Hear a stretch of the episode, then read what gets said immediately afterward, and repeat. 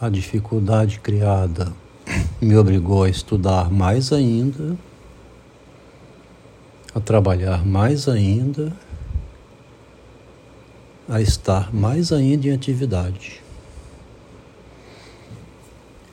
Se estava chegando, depois dos 60 anos, a uma certa preguiça, o velho estava ficando mole, né? Descansado. O choque fez acordar, correr aos livros, passar o tempo todo estudando Machado de Assis, as manobras ocultas da subjetividade, na dificuldade que René Descartes teve em publicar a dióptrica, o que fez ele escrever, três anos depois, o discurso do método, onde ele faz uma sublimação, uma metafísica mais elevada. Se não fosse a Inquisição, o Descartes teria publicado a dióptrica seria um físico comum, um matemático como outros, o que descobriu o Dalton, né? Tabela periódica dos elementos. Ele não ia ser o grande pensador que foi. Se deixasse na vida comum, se não tivesse movimentado nada, não teria surgido o grande livro A Cruel Filosofia do Narcisismo.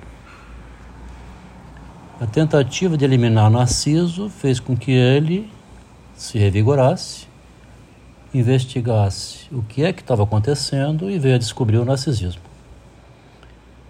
Então, a leitura do Machado de Assis veio proporcionar bastante embasamento teórico, né, fundamentação literária, para ter solidez na defesa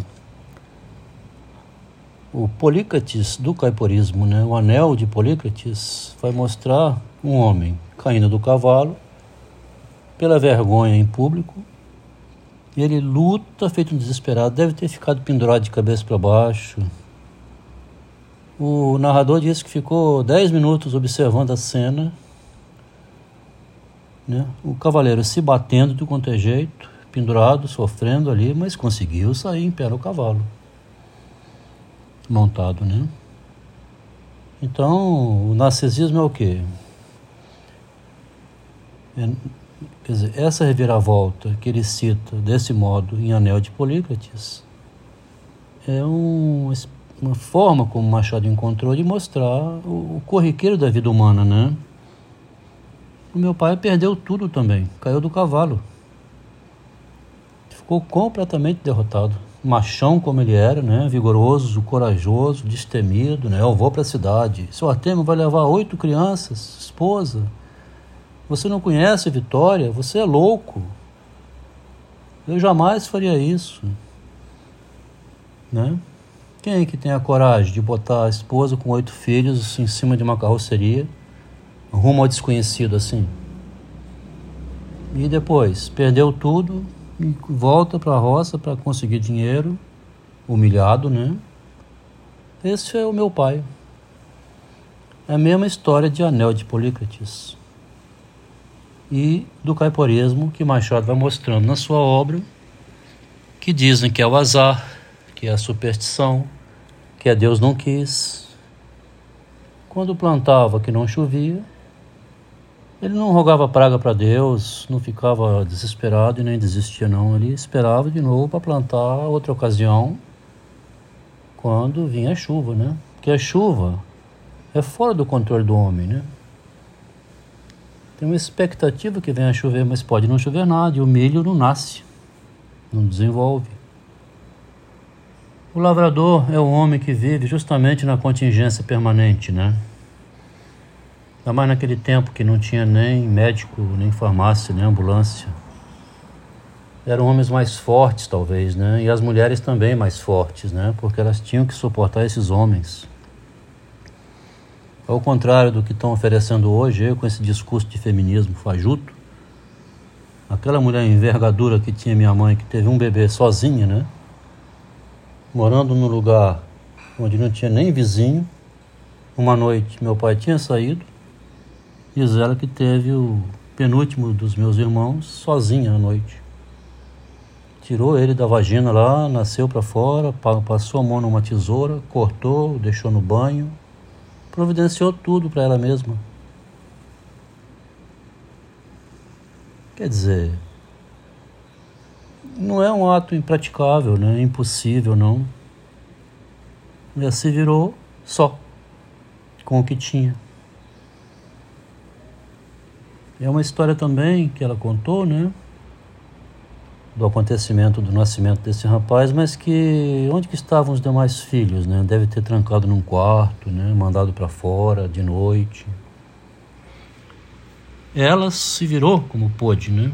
E deixou aos filhos esse recado, né? Cada um que se enfrente na vida como pode. Não tem condições de alguém vir é, resolver o seu problema quando não tem ninguém. Você está só. Meu pai foi só para a roça. Minha mãe teve um bebê só. Nos momentos de maior dificuldade, tem que ressurgir o ser humano, né? E isso é justamente um conceito simples da filosofia. Todo mundo conhece porque pratica, na, né? usa ele na prática. Hoje, o que está acontecendo muito é uma imagem só. Discurso de linguagem, né? Palavras usadas, na maioria das vezes, para encobrir, porque o ato mesmo que foi praticado, esse é, raramente é, é, é exposto. Não estão filmando o ato, né? 40 anos de vida, se fossem filmados aqueles momentos radicais em que precisou do marido, né, meu maridão, é, teria muito mais do que palavras, a própria ação na realidade, né? A própria cena.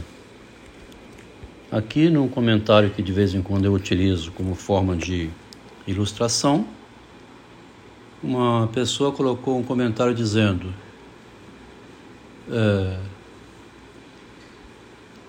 O que terá feito ela deixar um guarda-costas desse? Ela arranjou outro? Porque foi botado o seguinte comentário: Minha esposa se sentia encorajada a entrar em qualquer beco comigo, somente comigo. Com nenhuma outra pessoa tinha essa coragem. Sabia que o marido dela daria a vida por ela e que ninguém mais faria isso. Ela tinha confiança total. Andar nos escuros, lugares proibidos. Fizemos uma viagem de dois meses pela Alemanha dessa maneira. Né? Aleatoriamente. Tivemos em 11 cidades pequenas pelo interior.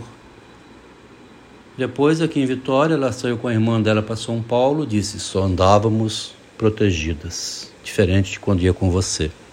Isso em 2020 agora. Aí a pergunta: o que terá feito ela deixar um guarda-costas desse? Arranjou outro? Não.